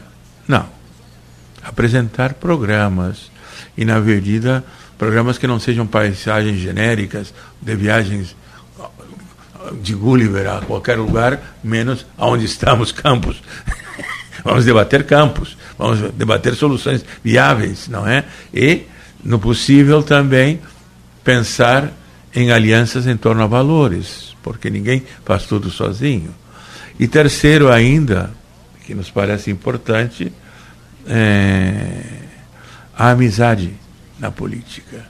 Aristóteles falava que é impossível governar uma cidade sem amizade na política. Amizade não quer dizer é, é, é, clientelismo, não. Amizade para os gregos era um amor social. Nos queremos bem, prestigiamos um ao outro, prestigiamos a classe política, prestigiamos o cidadão prestigiamos. Por quê? Porque somos parte e amamos a cidade. Mas sem amizade política, dizia Aristóteles, é impossível. Porque o político está para unir, para dar coesão, para criar é, pontes entre as pessoas. Não, claro que é, a gente pode dizer, ah, mas eles têm que se dividir porque senão não ganham. Não, isso é um imediatismo que não leva a nada também. Isso desgasta. Tem que se pensar que, inclusive, o meu oponente, não inimigo, o meu oponente hoje pode ser meu aliado amanhã. Ah, isso aqui em Campos é tão comum. Ah, sim, mas não no sentido oportunista, mas no sentido de construir algo maior que o meu que, a minha, que o meu ângulo partidário ou meu ângulo de família. Algo maior. Sempre transcender-se a si mesmo. Porque, em, em definitiva, e com isto termino, a política é servir. Não servir-se dos outros. Não manipular os outros. Não utilizar os outros. É servir. Servir a cidade e servir as pessoas. Se não aprender, se um político não serve, também não deveria ser votado. É. Falar em. Porque uma das perguntas que, vieram dos do Facebook ouvintes é por que as pessoas votam em extremistas. Porque acreditam que o político é um mágico, um messias, um salvador e um bom político é aquele que serve e empodera o povo. Desde, porque um, um político que continua criando só vínculos de dependência, de clientelismo, de infantilismo, é um péssimo político. É um político corrupto. Político bom é o que faz crescer o povo. Você falando em em os opositores de hoje podem ser os aliados de amanhã? Quem viveu aqui com a gente? O senhor tem 13 anos? Não, não viveu. Não, eu não tenho 13 anos. De, de Brasil. De Brasil aqui com a gente, é de ah, Campos. É em Campos. É, de Campos, né? De Brasil, Campos. não sei se eu morou antes em outra cidade, não, mas eu veio direto para Campos. Eu, antes de Campos, estava em Niterói. E antes de Niterói, ah, estava tá, tá. na cidade da democracia. Porto Alegre. Porto Alegre. Então. Orçamento participativo. Eu ah, participava. É? Sim. Era cidadão e padre.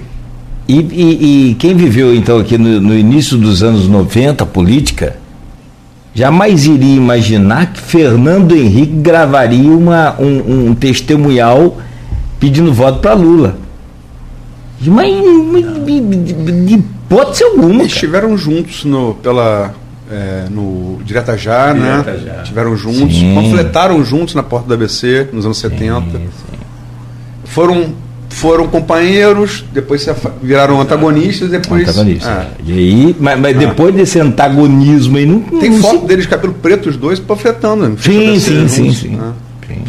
E, e, muito menos iria se imaginar Geraldo Alckmin, querido. Sendo vice-presidente. Né? Então, assim, muito menos. Muito eu acho que isso é para refletir. Né? Agora, o que eu queria pedir o senhor é o seguinte: Porque você vai ter um, uma demarcação, naturalmente, vamos dizer assim, não, até aqui eu acho que é disputa, é jogo jogado, agora daqui para lá, não, né? Vamos, vamos respeitar. É uma indicação, é um conselho, é um pedido, é um, uma orientação de quem tem, acho que o poder e, e tem essa, essa capacidade para isso. Agora, o senhor falou uma coisa interessante. É, tem o eleitor é que a minha, a minha pergunta está voltada para o eleitor. Porque os partidos aceitam esse tipo de, de é, cafajeste que o senhor falou. né? E o eleitor, o que, que, o que, que a igreja, o que, que o senhor, até pessoalmente, fala para o eleitor? O eleitor tem que deixar de ser analfabeto político. Tem que deixar de ser inconsciente tem que ser mais responsável do poder do seu próprio voto. E pensar não só nele, na sua família, nas gerações, e especialmente nos eh, cidadãos mais pobres. Porque só pensando nele, ou nas vantagens que vai levar, isso é, é um voto destrutivo, um voto que é, dissolve a vida social um, voto que não vale nada. Só pensando em si mesmo. Tem que pensar no bem comum.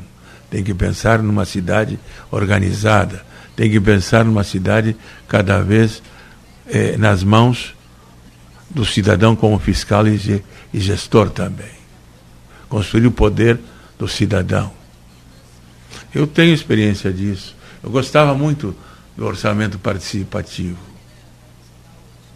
porque temos que melhorar a, a, os cidadãos também.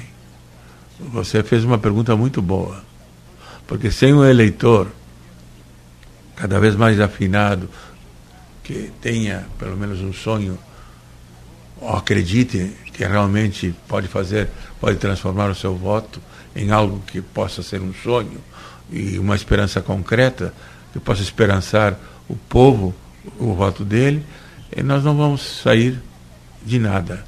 E cada vez vai ser pior. E vamos voltar a aventureiros e extremistas. Que é o que as redes sociais, é, é o glamour das redes sociais. Levantar esse tipo de pessoas. E trabalhar em base a, a aquilo que opõe, não aquilo que converge.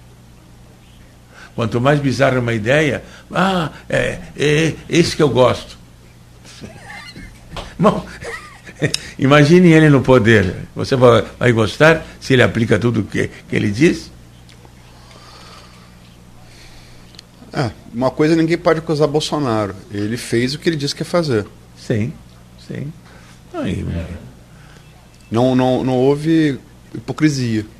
Né? É, mas tinha gente que esperava mais até. Tinha gente que esperava, acho que, que, que tinham relações conflituosas dentro de casa e achava acho que Bolsonaro ia chegar dentro da casa dele e resolver os problemas familiares. Sim. Teve gente que a, a, acho que criou essa ilusão. Que, é, e realmente assim, é, foi mesmo. Acho que foi, foi um reflexo do que ele falou, mas eu acho que tinha gente que, que, que na prática achava que, que ele ia resolver Aí, né, até na relação mesmo com o Centrão, como a gente falou aqui, muita gente se iludiu achando que, que, que não fosse ter essa relação desse jeito, né? E não foi bem assim. Acho que muita coisa também ele disse e ficou ao vento. E graças é, a Deus que ficou. O, o perigo de essas lideranças, assim, tanto de ultradireita como de ultra-esquerda, é que não são levados a sério no que dizem e fazem é, Hitler. Também disse, ah, né? Mike Kempf, estava tudo ali. Está tudo ali, está tudo ali.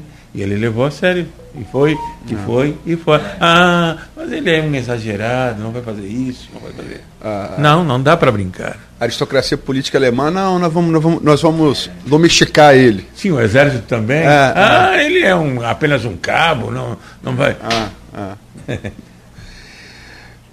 20 milhões de pessoas mortas foi o saldo. É. Sim, entre eles o holocausto que nós estamos é, falando hoje dos irmãos.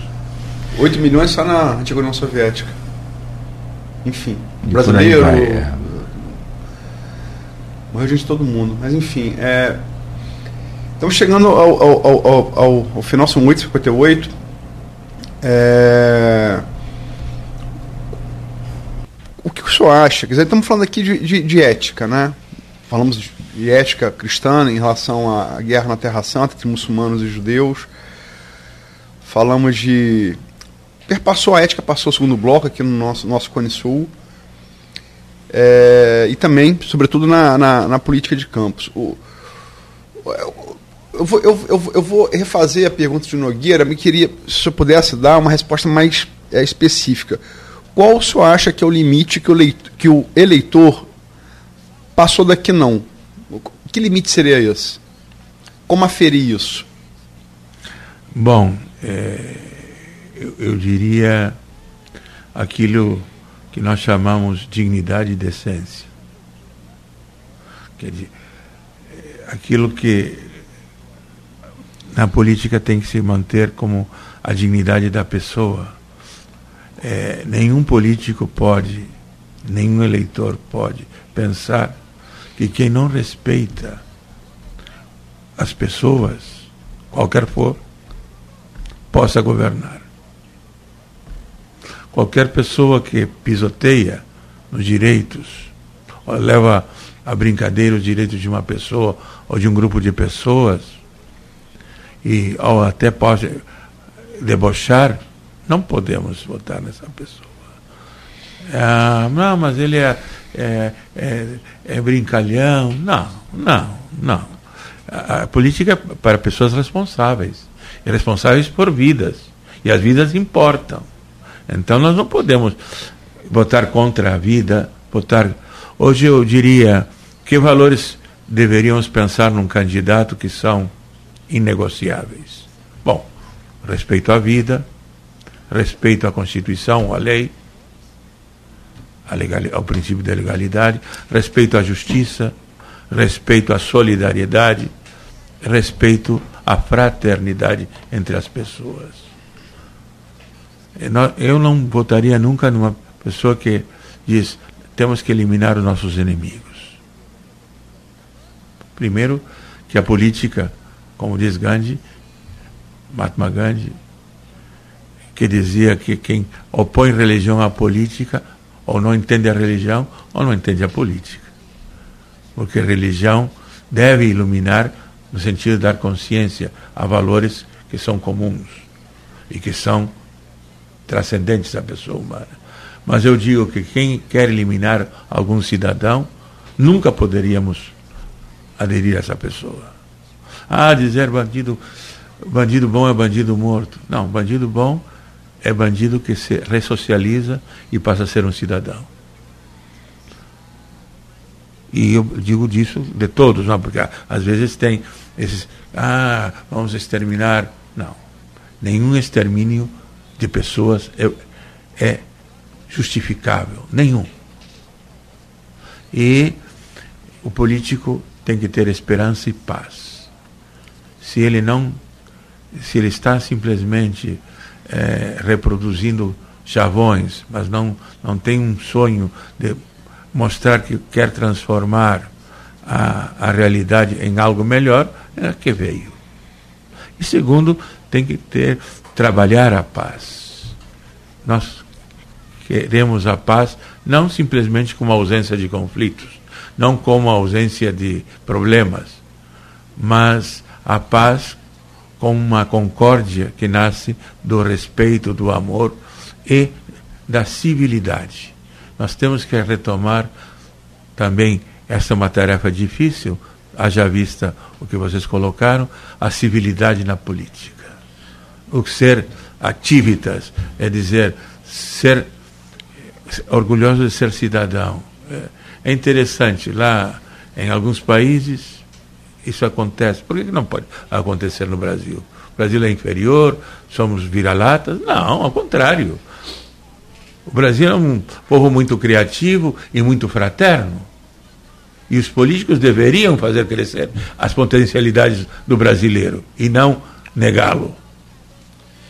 É, só para já me despedindo também, Bispo, é, é, senhor, quando fez a proposta do dia 25, né, de, dessa, desse encontro. 25 de novembro. Novembro agora, nesse É encontro, daqui a um mês, O clima, o clima era bem diferente, né? Inclusive, né? O clima era bem diferente. Então, alguns políticos já tinham se comprometido em estarem presentes.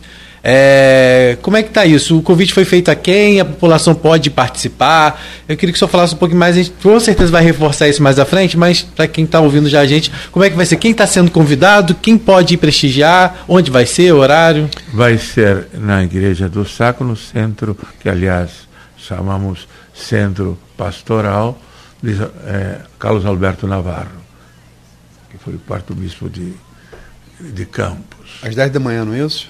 É, às 10 da manhã.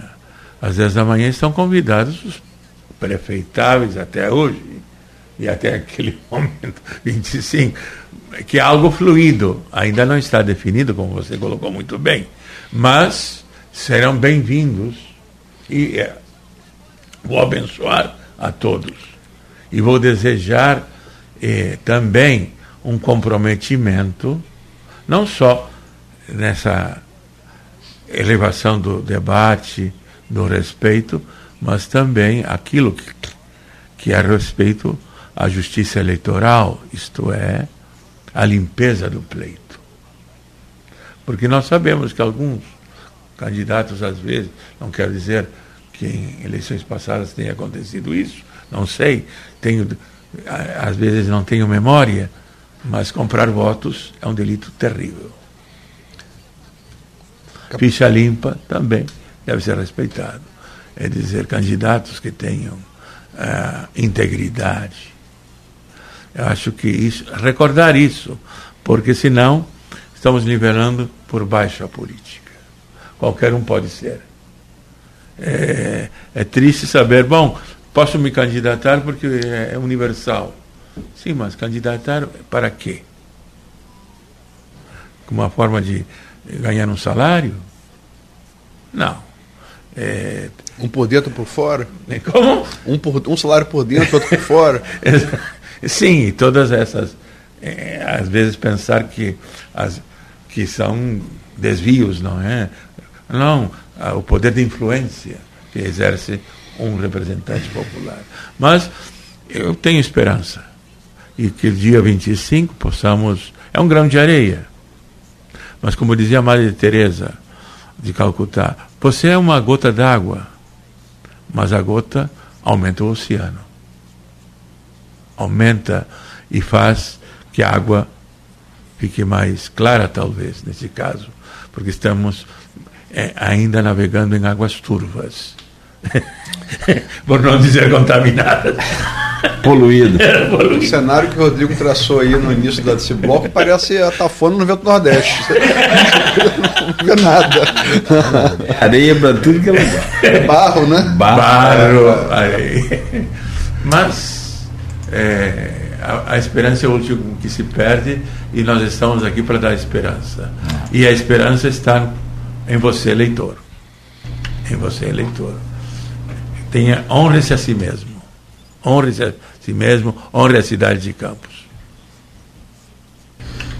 Bom, Bispo, vontade de a gente ficar aqui conversando mais e né, seguir adiante. Mas tem- temos outros compromissos, né? O senhor tem outros compromissos também, e já deu nossa hora. Quero muito agradecer, mas, sobretudo, acho que, assim como a Luiz colocou aqui, na tentativa de, de também eh, eh, levar esse, esse, esse limite de decoro para para o conhecimento de todos, o, o Grupo Folha, através da Folha da Manhã, através da Plena, da NTTV, da Folha FM, eh, busca justamente eh, eh, ouvir pessoas como o senhor, da nossa sociedade civil organizada, para que essas pessoas também se toquem e façam desses exemplos aqui falados eh, os seus exemplos também e delimitem lá na, na, na hora de, de, de cobrar do- dos, dos seus políticos o decoro de todos eles. né? Então a gente espera muito, eu tenho certeza, a bancada toda, quem nos ouve, espera muito, muito, muito que o senhor tenha total êxito aí nessa reunião e que eles cumpram. Sim. Acho que promessa é dívida, eu sou desse tempo aí, e, apesar de a gente ver hoje as coisas bem mudadas, mas acho que é isso. Prometeu tem que cumprir. Se prometeu diante de Deus aí, meu amigo, né, tem que ser cumprido. Quero agradecer ao senhor muito pela presença. Mais uma vez, sempre desejar boa sorte, pedir a bênção ao senhor para todos nós e um, um, bom final de semana. É, com a minha presença, abençoa a todos. Amém. Porque a Folha da Manhã Amém. sempre tem um amanhã. É uma folha para o futuro que quero acreditar que será de esperança, de sustentabilidade para a nossa querida cidade Formosa de Campos. Valeu. Rodrigão, obrigado, obrigado Cláudio, obrigado Luiz, obrigado especialmente ao Bispo, Beto que está aqui, também todo mundo que ficou com a gente no 98.3, vocês também das redes sociais e quem vai estar com a gente depois também nas reprises. Obrigado pela companhia. Show. Aloysio, muito obrigado também, boa semana, né? Produtiva, bacana. É, rendeu bem. Agradecer ao bispo, eu acho que. É, como eu disse, é, aqui no Ocidente, sendo cristão ou não, é, de prática, você é, você é de cultura. É. Ali um que a gente fala latina, né? Enfim, é, a gente cresce desde primeira infância associando a cruz a Cristo, a religião, isso é qualquer criança, enfim. Então são valores comuns, é o que forma uma sociedade. Eu acho que o, o bispo deu aqui um testemunho importante como líder é, dessa instituição milenar, que é a Igreja Católica Romana.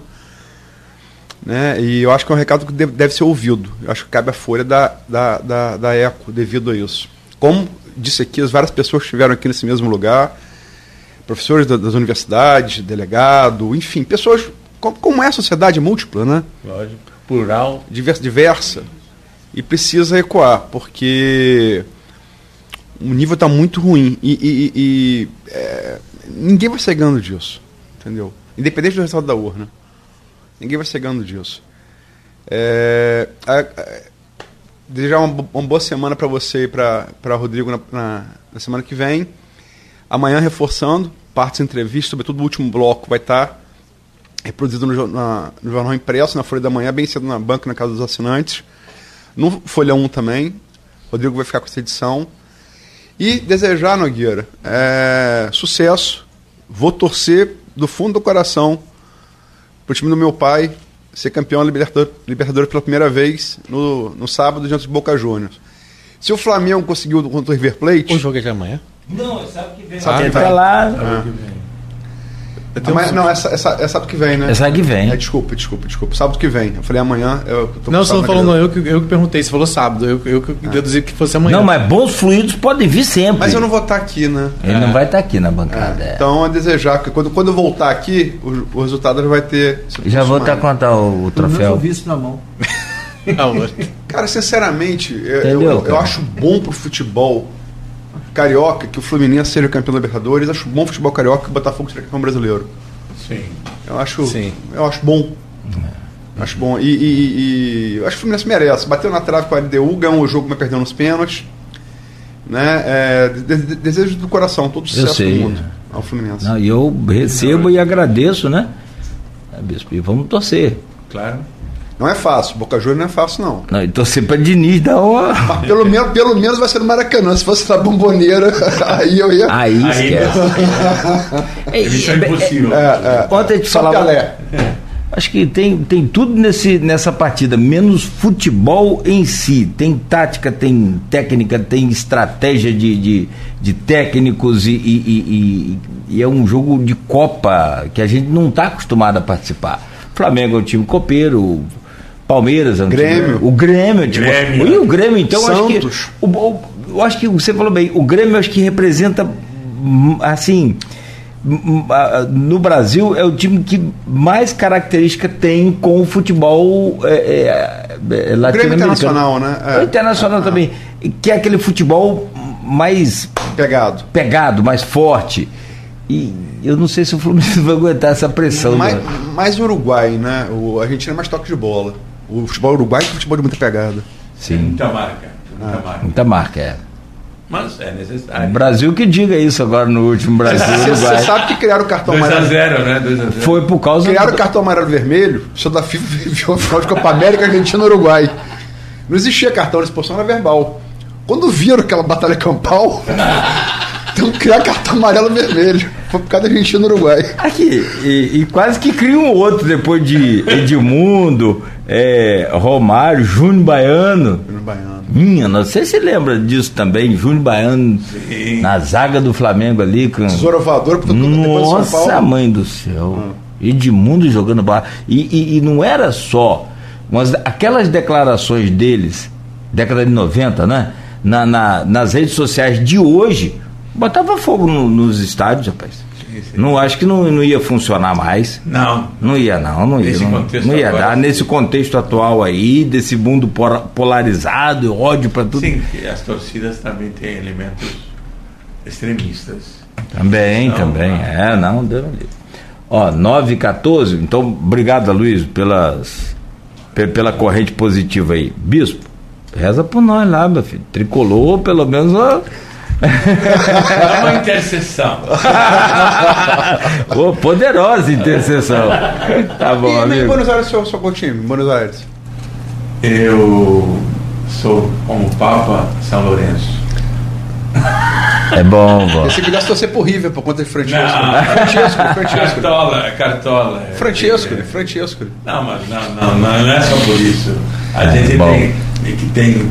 O Racing também eu gostava, mas mais o São Lourenço, porque é, é um time de operários, um time assim que assume a, também Boca. Sim, sim, é popular também.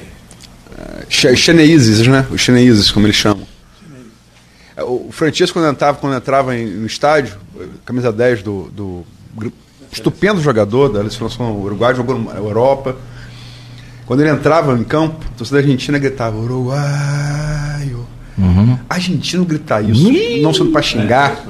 É, ver como, como, quando o cara jogou bola, né? É igual o brasileiro torcer pra Argentina agora por causa do Messi. É um... Mas gritavam isso. Sim. O gritava pra ele e não era xingamento, não. Não, não. Eduardo Soares também é bom. Ah. Tá jogando Luizito. É, o futebol. e outra coisa, Francisco foi o ídolo de Zinedine Zidane. Sim, Zidane. Tem um filho chamado Enzo por causa de Zidane. E reza a lenda, Zidane jogou a final de 98 contra o Brasil, contra a França, que ele faz dois gols, com a camisa de Francisco que ele troca na final do Mundial Interclubes, Francisco pelo River e ele pela Juve, eles trocam de camisa e ele usou essa camisa por baixo da camisa francesa. Ele ganha do Brasil com, a, com a camisa de Francisco do River embaixo. Mas usou o. o ele nunca negou. Ah, então pronto. Você nunca negou. Você nunca negou, não O filho do cara chama. É, sim, Enzo, sim, sim. Caio Francisco. Enzo Francisco. Legal, legal. O príncipe. Bem lembrado. O príncipe. Bem lembrado. É. Gente, olha, muito obrigado. Se deixar aqui, a gente fecha só meio-dia com essa conversa boa de futebol, então. Vamos, vamos à luta. São 9 e 16 fechamos o Folha no Ar de hoje, que retorna na segunda-feira. Obrigado a você pela audiência. No oferecimento de Coagro, Proteus Unimed Campos, Laboratório Plínio Bacelar e Vacina Plínio Bacelar.